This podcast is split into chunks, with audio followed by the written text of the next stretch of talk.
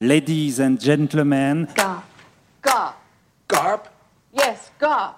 Sounds like a fish. Yeah! I'm an American writer, and Every single place, every single household, whether you're a white person, a black person, a Chinese person, a native person, you're on a reservation or you're off reservation, that's all Indian country. Yeah! I breathe and I live with the knowledge of what happened to my aunt in the late 30s who was lynched by the KKK. I must recollect with yet greater fury. America, America, ton dragon fou s'ennuie. Amène-le que je l'achète. I would be in as touch with my subject if I lived somewhere else. Alex, en roue libre. En roue libre, au micro, Alexandre Hérault. Alex, pour les intimes. Et en ce dernier jour du festival America, règne ici à Vincennes une atmosphère étrange. Le ciel s'est assombri, il est lourd, l'orage menace, le vent s'est levé, c'est électrique et ça convoque quelque chose ici sur les douves du château de Vincennes au pied du donjon où il y a euh, au XIIIe siècle Saint Louis, on le sait, qui rendait ici justice. Et il y avait, euh, au temps passé, des duels qui s'orchestraient.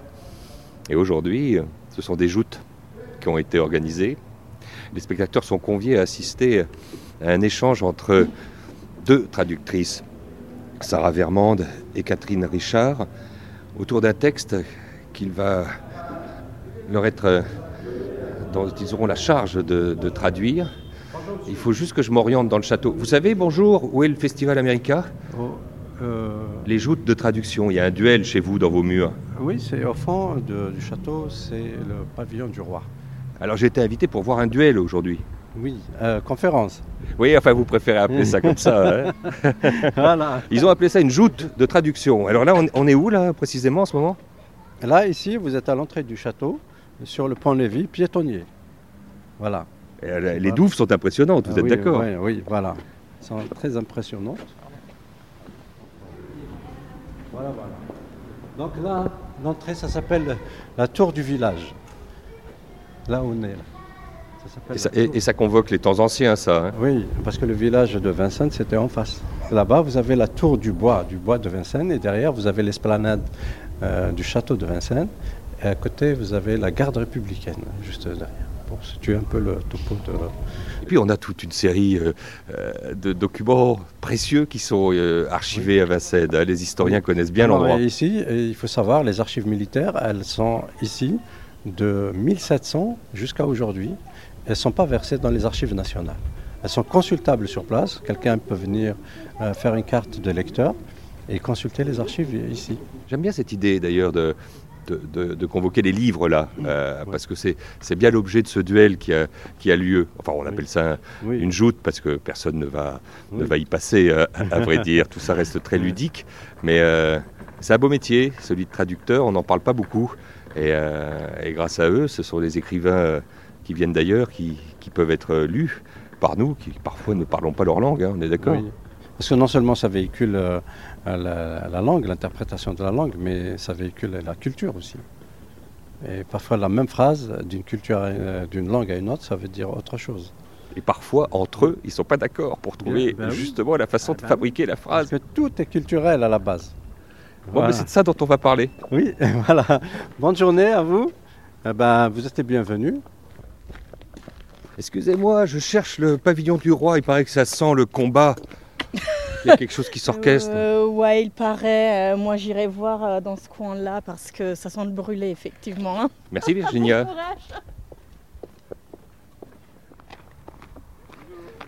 Je crois que je suis arrivé, non? Oui, c'est ça. la joute de traduction? C'est La joute La joute de traduction, oui. Ouais, Ça y est, donc il y a un duel quelque part.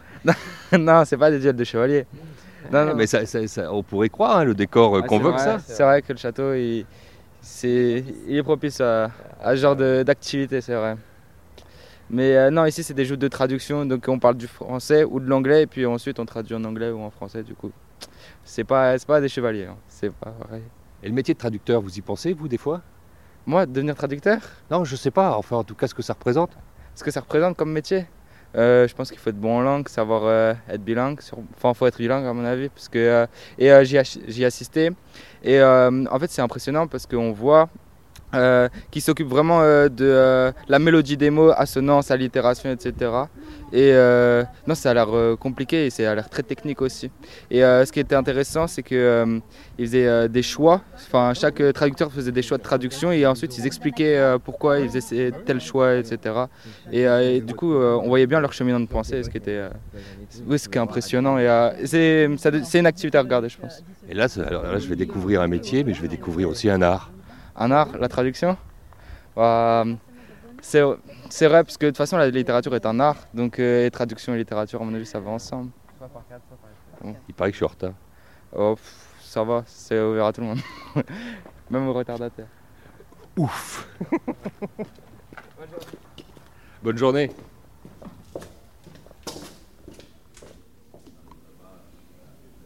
Ça y est, j'entre dans le pavillon du roi, service historique de la défense.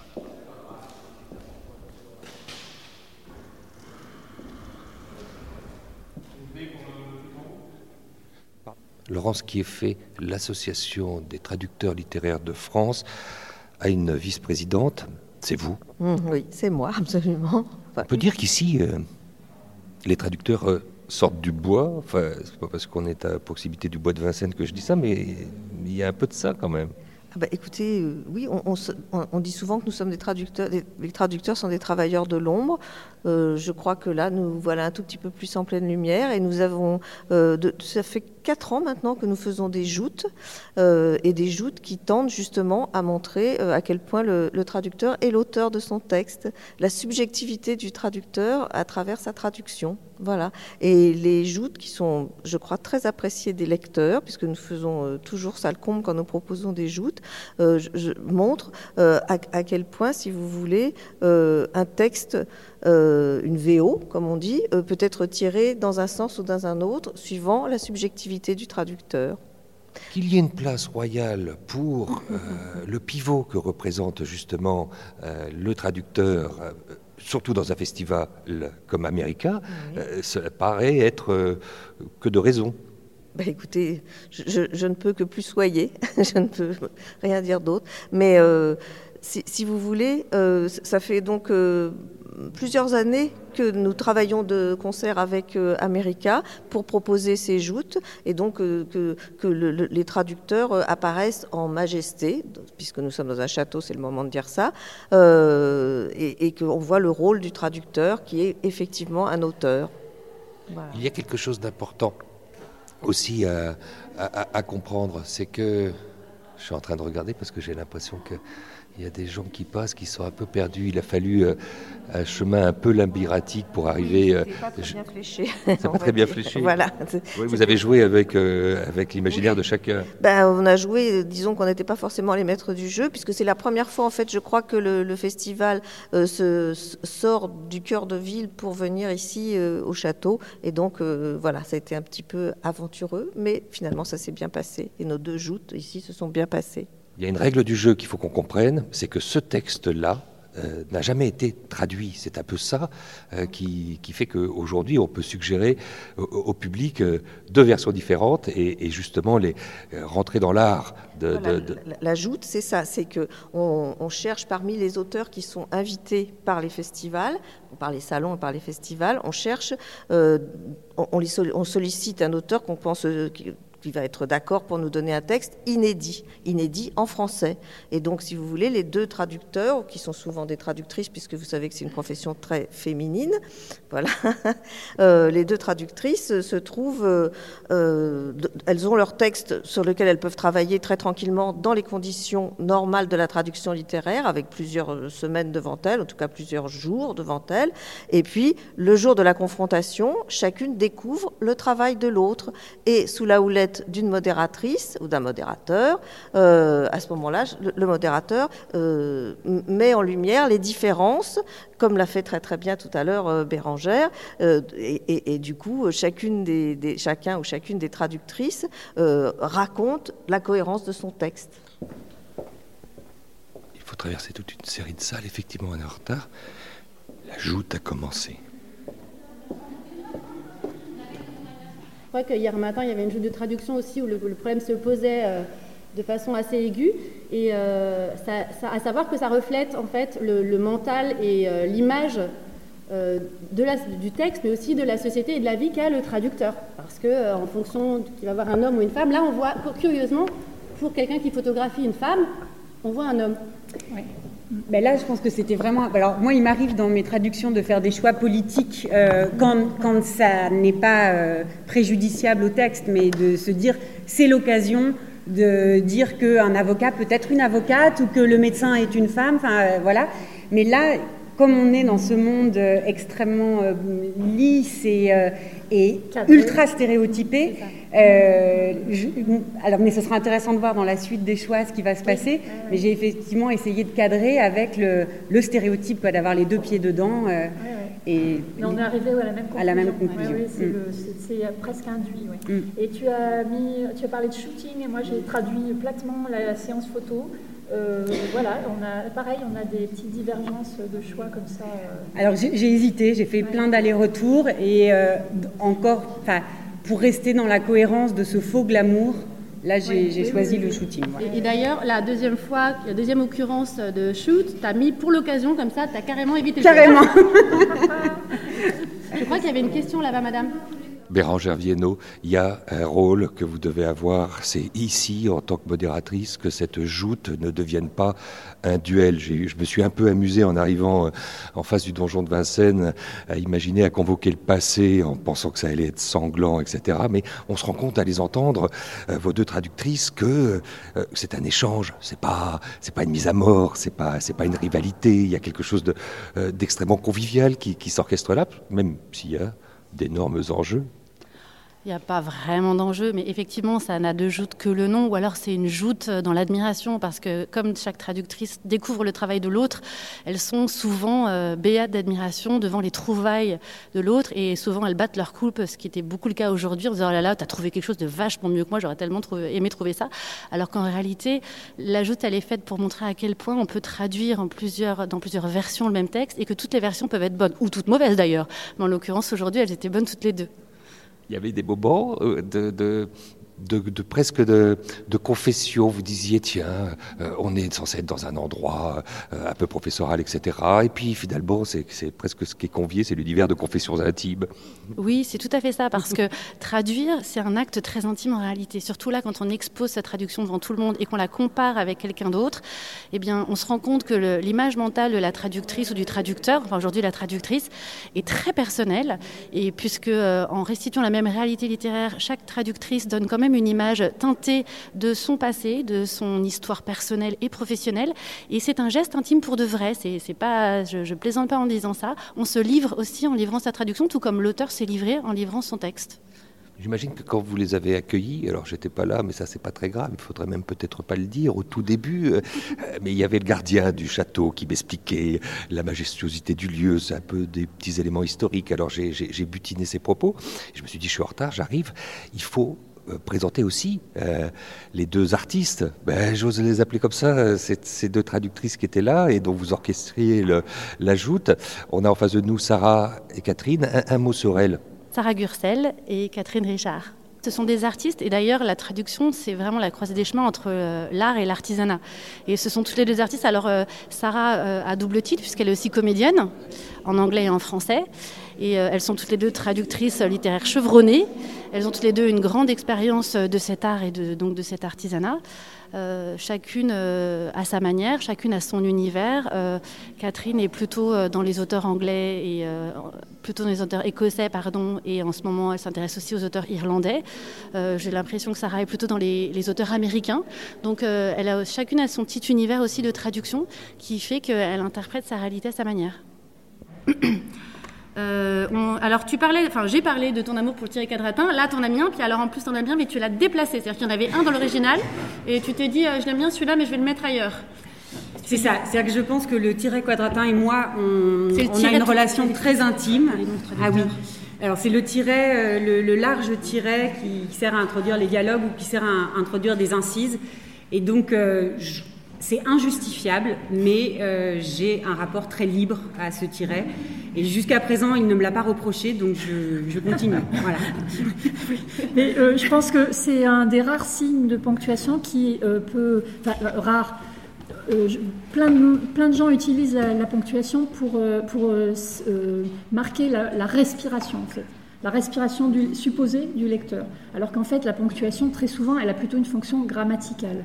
Mais là, je pense que le tiret quadratin, il autorise ça. Il Mm. autorise, euh, il, il marque une rupture, et là, on, on prend son souffle. On met, c'est un petit peu comme une parenthèse, mais qui, qui est beaucoup plus légère. Et moi, je l'aime beaucoup aussi. Et je- on en joue euh, parce que l'an- l'anglais nous l'a appris. Quoi. Exactement. Et alors là, pour le coup, je pense que c'est un enrichissement. Enfin, à force de fréquenter les textes anglophones, je sais que même moi, si je suis amenée à, à écrire en français, je vais mettre du tiret Ouais. Et puis, euh, en termes d'ironie, il, il permet aussi ce petit côté. euh, et je vous le dis en passant, vous voyez, le, Ouais, ouais. le- le petit truc à part, mais qui crée aussi une forme d'intimité euh, avec le, le lecteur. Et puisqu'on est dans la ponctuation, est-ce que vous avez envie qu'on parle dans le premier, au début du paragraphe, du fait que. euh, est-ce que ça marche, pardon? 1, 2, 3, ça marche.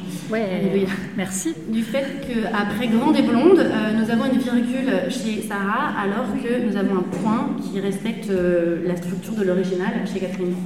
Est-ce que tu vois où on est? Non. Euh, Ah oui, euh, non, non, non. Elle est grande et blonde, point. Elle porte une robe oui. de soir bleue. Et chez toi, la, la phrase est beaucoup plus longue, et donc tu as pris ce parti d'énumération, mais sans, justement en reprenant peut-être moins son souffle. Alors ça, c'est... euh, je pense que ma stratégie de traduction a légèrement évolué au fil du texte et que je me suis posé la question de revenir au début et de réintroduire euh, quelque chose qui soit plus proche de, la structure euh, du texte anglais avec une juxtaposition de phrases plus courtes. Euh, et puis pour qu'on ait de quoi parler ce matin, je me suis dit que non, j'allais rester sur, euh, sur ma stratégie initiale, qui est ma pente naturelle. C'est-à-dire c'est vrai que dans, dans le descriptif de cette femme qui euh, certainement est très belle, qui a beaucoup d'allure et qui porte cette tenue un peu flamboyante, oui, j'avais envie de le, de le rendre un petit peu lyrique. Enfin, lyrique, c'est un grand mot. Oui, on gagne en souffle en fait, enfin en longueur et euh, on, on le- on l'enrobe un peu. Quoi. Euh, moi, c'est le côté catalogue et euh, platement énumératif que j'ai que j'ai privilégié. Donc voilà, elle est, elle est grande et blonde, point. euh, et on passe au détail suivant. Donc, euh, comme vous le voyez, ce n'est pas une légende. Les traducteurs peuvent discuter d'une virgule. Et aimer ça en plus. Encore en limite. Hein. Il y avait une quatrième personne qui était convoquée, qui n'était pas là, qui est peut-être la personne centrale. Oui, Harry Kunzru, qui est donc l'auteur du texte sur lequel nous avons travaillé, mais finalement, on finit par l'oublier. hein. Harry Kunzru qui sort euh, euh, L'arme blanche. J'ai cru, parce que je connaissais pas toutes les règles, que c'était euh, ce titre qui donnait peut-être un peu euh, à penser qu'ici il y allait se, se- se tramer un duel, mais les larmes n'étaient que les larmes qui sortent parfois de nos yeux. On a plutôt rigolé au- aujourd'hui. Ah oui, on peut s'amuser. Heureusement qu'on s'amuse en faisant de la traduction parce que sinon on. On pleure beaucoup. On pleure beaucoup, donc c'est aussi euh, parce que c'est très compliqué euh, de lutter contre le texte, de lutter contre soi-même, de lutter contre des envies qu'on a d'être totalement l'auteur de la traduction, alors qu'on est certes l'auteur d'une traduction, mais il faut jamais oublier de, ne pas lâcher la main de l'auteur. Et parfois c'est tentant, donc c'est une lutte perpétuelle et c'est douloureux. Et puis aussi parfois les textes, euh, disons-le, sont chiants, donc là c'est encore plus douloureux. Bon, c'était pas le cas aujourd'hui, mais en l'occurrence, oui, c'est difficile et la meilleure façon de vaincre la douleur, c'est encore de rigoler. Donc euh, oui, on s'amuse bien en, en- en traduisant. Il y avait même des passages truculents aujourd'hui. Il y avait des passages plus ou moins truculents sur lesquels on a choisi de mettre l'accent parce que l'ambiance s'y prêtait aussi. La femme du milliardaire se tient à côté du four. Elle porte une robe trapèze jaune pâle et un tablier blanc.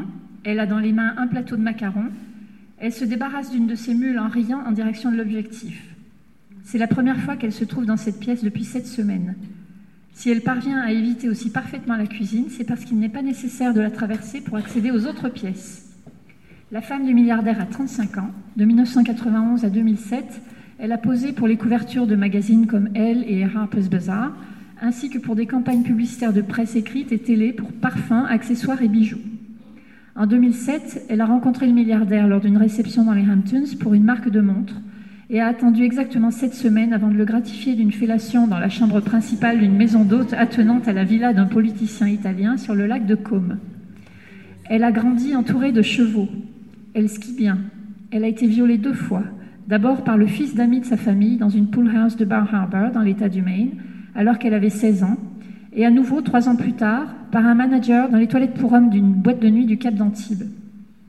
Ce deuxième violeur avait donné 100 euros à l'employé ghanéen pour monter la garde à la porte. Il raccompagna ensuite la jeune femme à la table qu'il avait réservée, où ils furent photographiés ensemble aux côtés d'un musicien rock très connu.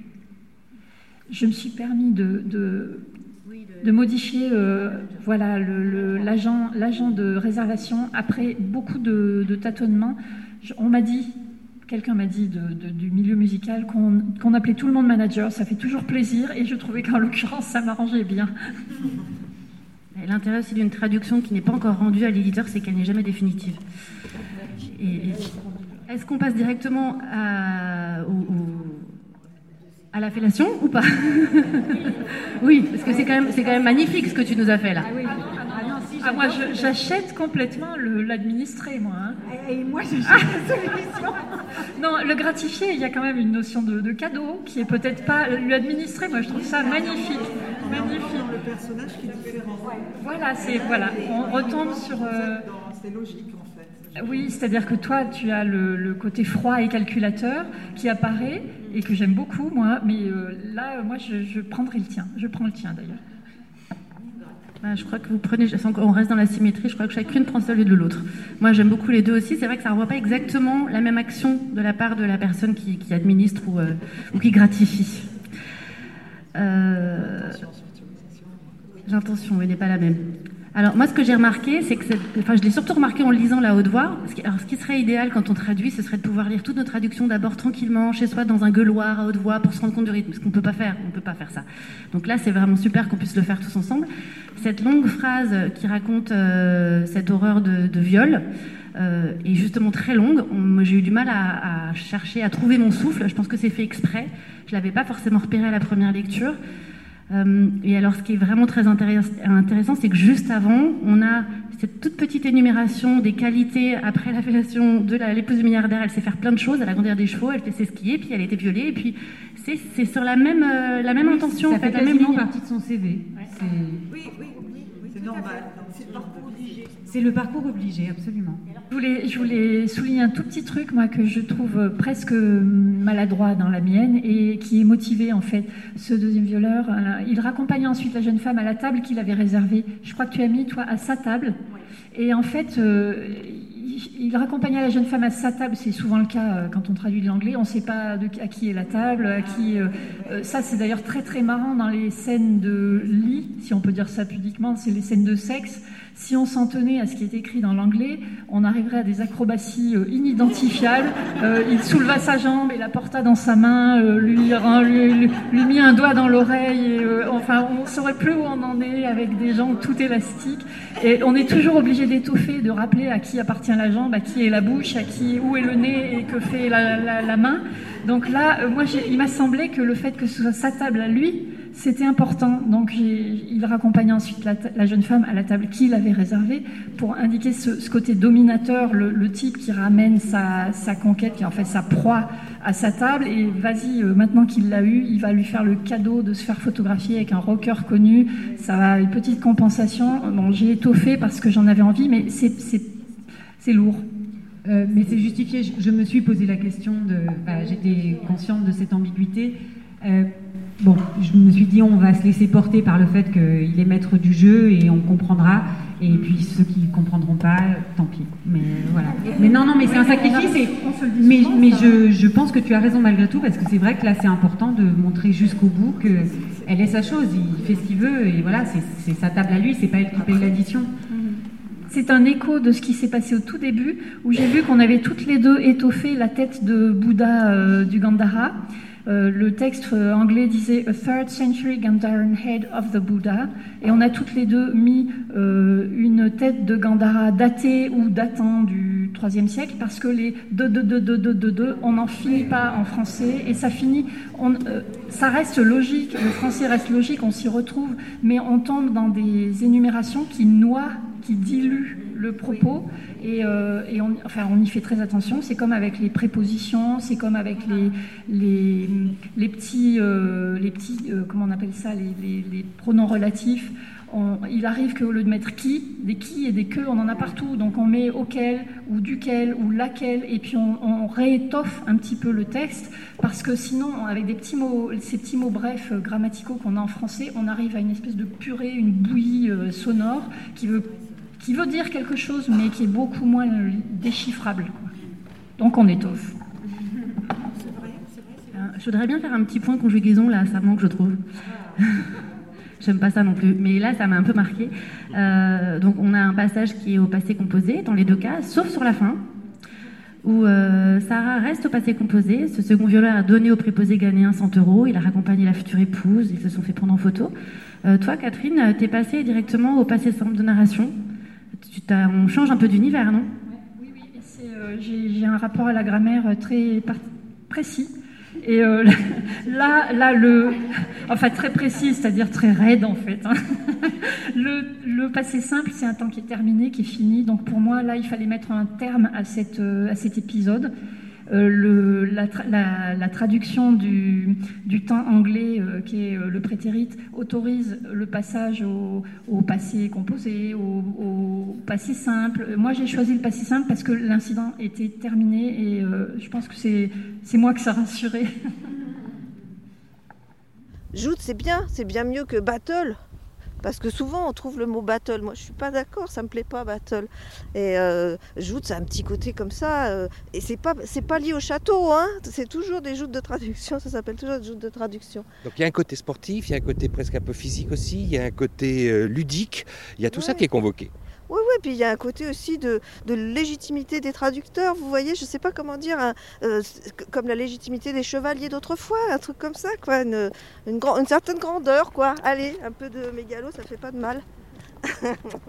Bon, on l'a dit, hein, c'était un métier de l'ombre, c'est Ah, un métier de l'ombre, c'est un métier qui est en pleine turpitude, c'est un métier euh, qu'il faut, il faut savoir se faire. Ah bah c'est un métier.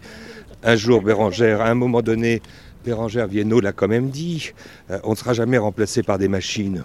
Ah bon? Bah écoutez, nous, on y croit. Nous, les traducteurs littéraires, on pense qu'on est incontournable. Voilà, mais euh, on verra bien. On, on verra pas bien, c'est les générations suivantes qui verront. Mais je leur souhaite. Alors, je vais peut-être lire sur euh, celui-là.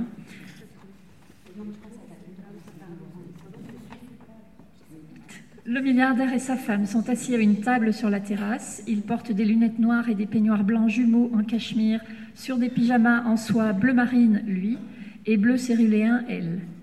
La table est mise pour le petit déjeuner. Il y a là une cafetière, une carafe de jus d'orange et une panière de viennoiserie, ainsi qu'un exemplaire plié du New York Times.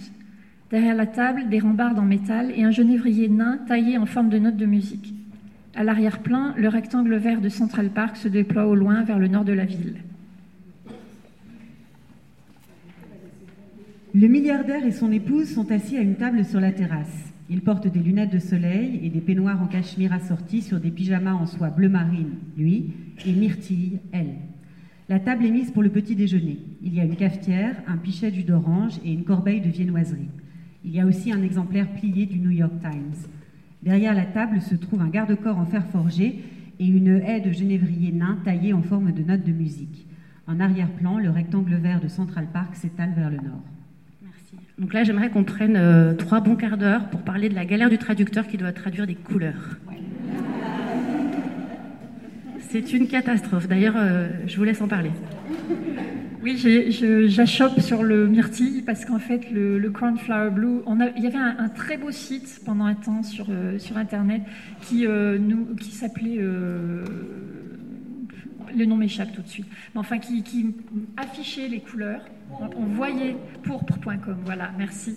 Qui affichait les couleurs et euh, donc on avait, euh, on n'avait pratiquement pas besoin, avec son propre échantillonnage, on n'avait pratiquement pas besoin de traduction. On repérait euh, et là le, le cornflower blue, c'est vraiment un bleu bleu clair. C'est pas le bleu myrtille. Cornflower, c'est la fleur du maïs, hein, enfin, c'est la fleur du maïs. La fleur qu'on voit dans le blé, qui est, euh, la fleur du, bleuet. Et euh, c'est ce bleu tendre, euh, euh, c'est pas le myrtille en fait, parce que le myrtille, il est bleu vin, vineux un peu. hein. Et, là, elle, elle a, un peignoir forcément plus doux. Enfin, un pyjama plutôt forcément plus doux et plus enfantin. À la limite, il tire sur le bleu layette, son bleu. Mais le bleu céruléen, j'en suis pas contente. Alors là, je peux faire un, un- un- un beau mea culpa dans les règles. Effectivement, et vous allez voir qu'il y a une erreur qui arrive dans ma traduction euh, très, très prochainement et qui relève exactement euh, de la même euh, paresse, encore une fois, ou du même laxisme, qui est que je détecte bien qu'il y a une incohérence parce qu'il n'y a pas assez de contraste entre un bleu marine et un bleu myrtille. Donc ce ne serait pas très intéressant qu'on ait ces deux bleus-là. Donc je remarque qu'il n'y a pas assez de contraste et que donc quelque chose cloche. Mais ça m'arrange pas de m'arrêter là-dessus à ce moment-là, donc je glisse. C'est une erreur, et vous allez voir que le même processus sera à l'œuvre un tout petit peu plus tard. La, seule chose que je pourrais trouver à dire si j'étais avocat commis d'office à la défense de mon euh, bleu myrtille, c'est que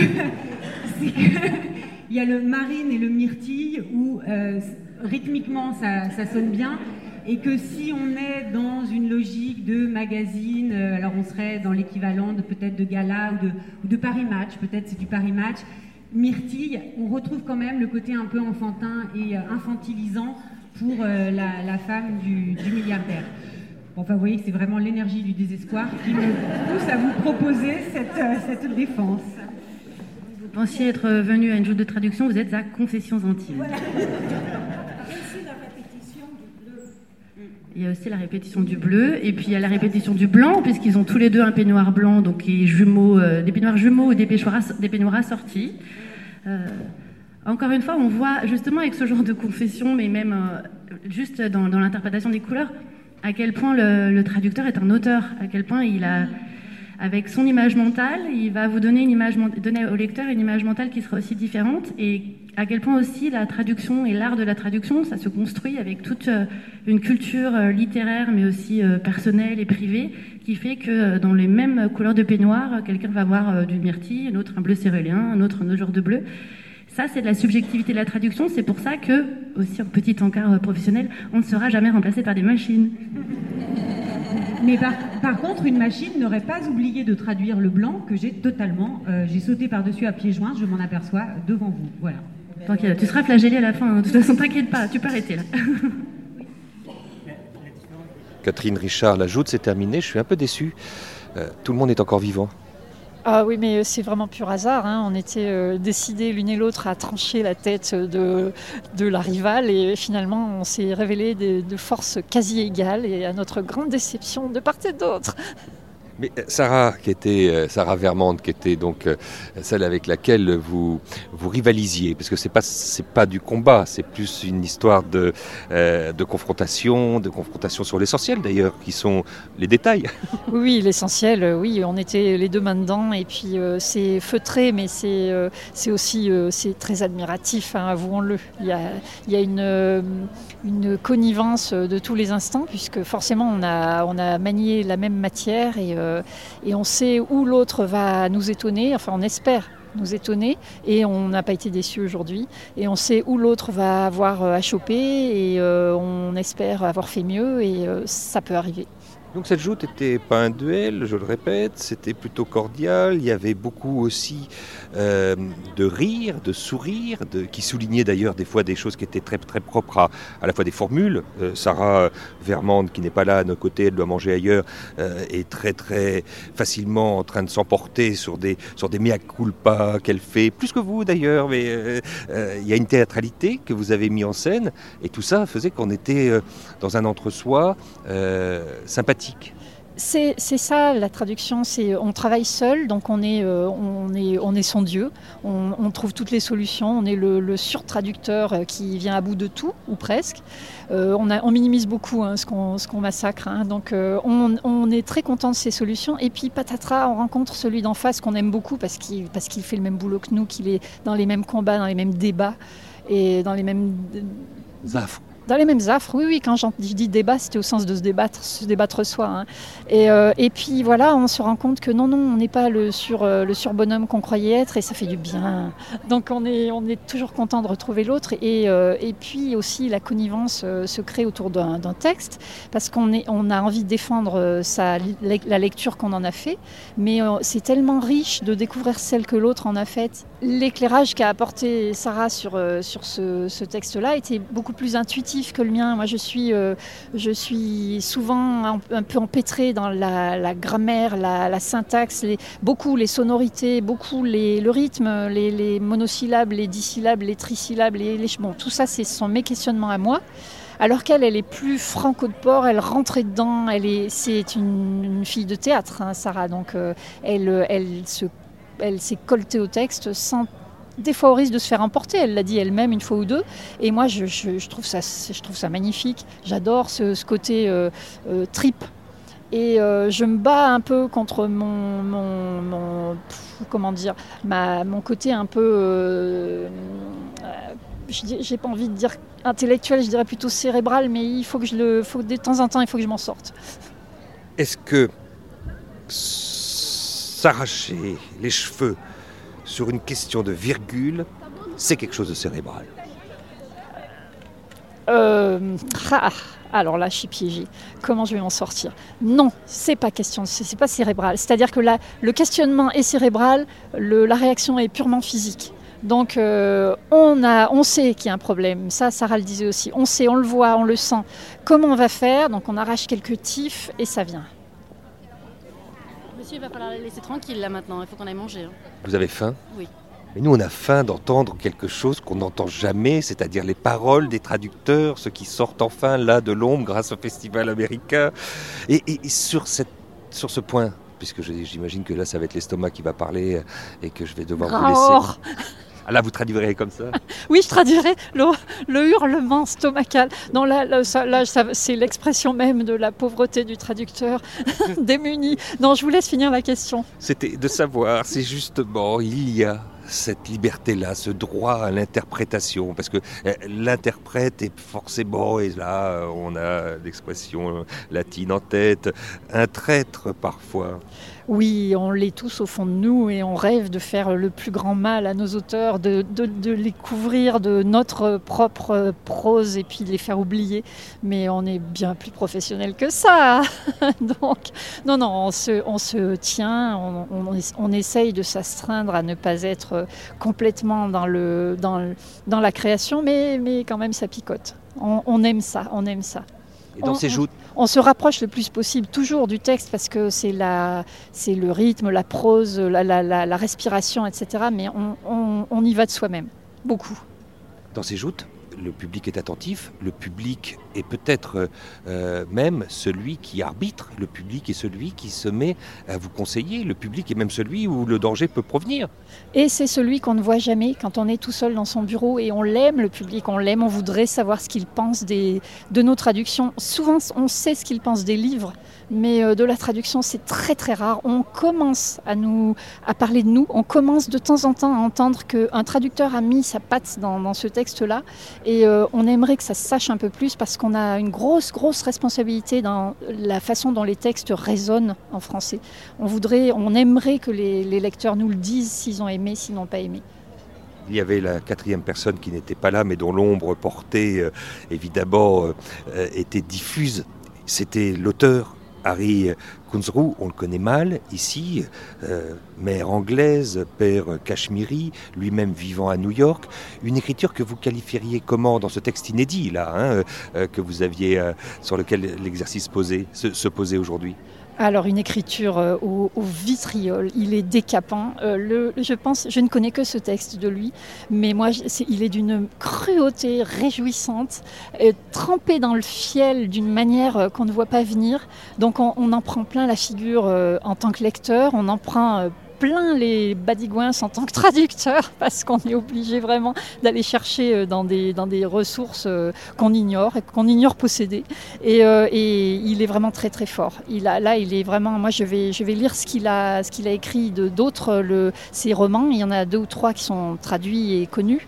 Et je vais essayer de le connaître. Il est, il est fantastique cet homme. Il a une, une une façon de déployer une histoire et de présenter des personnages qui est euh, d'une cruauté et d'une humanité euh, fantastique. Si je parviens à le voir dans le programme foisonnant d'America, euh, parce que je crois qu'il a une, une, rencontre aujourd'hui avec l'auteur Wendy Guerra, avec la Canadienne Heather O'Neill, qui est assez étonnante elle aussi. Je lui dis quoi de votre part, Catherine Richard? Ah, Dites-lui que son texte m'a apporté, moi, je pense, euh, une trentaine d'heures de pur délice de traductrice euh, pourtant euh, vraiment endurcie avec un cuir tanné. Il m'a ravi à tous les coins de rue alors que son texte était tout, ce que, tout ce qui me fait frémir, un descriptif clinique, froid, de phrases calibrées pratiquement toutes de la même façon. C'était un, une gageure et il m'a enchanté. Il m'a enchanté, c'est-à-dire il m'a fait raisonner. Quand on finit un travail sur un auteur, avec un auteur, c'est un peu une histoire euh, d'amour passionnel qui se, qui se termine peut-être même brutalement, où on, pense qu'on va pouvoir justement avoir la chance de, de continuer, d'en de, redemander on aurait envie, oui, de continuer, on a envie de continuer, et il y en a beaucoup qu'on aimerait avoir euh, au pied de son lit le soir euh, pour nous lire des histoires. Merci et bon appétit. Merci à vous d'être là, de nous de relayer nos pauvres voix qu'on n'entend jamais. Bisous. On ferme Faut que j'aille récupérer mes affaires. Aujourd'hui, je n'aurais fait que être en retard. Non.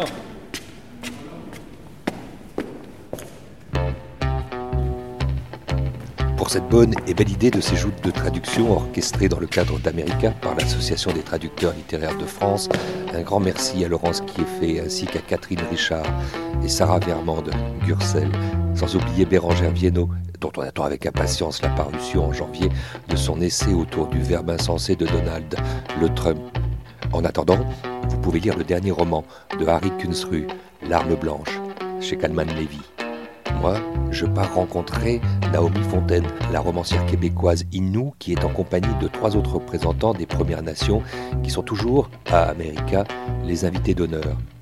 Ça sera un prochain en roue libre, l'épisode 37, proposé par Alexandre Hérault et réalisé par Benoît Artaud, l'homme qui monte plus vite que son ombre. Alexandre roue libre, ça se partage et on peut aussi s'abonner. Merci à l'agence Fais et Gestes pour l'aide logistique, même si cette immersion se conçoit en roue libre. Ça s'entend.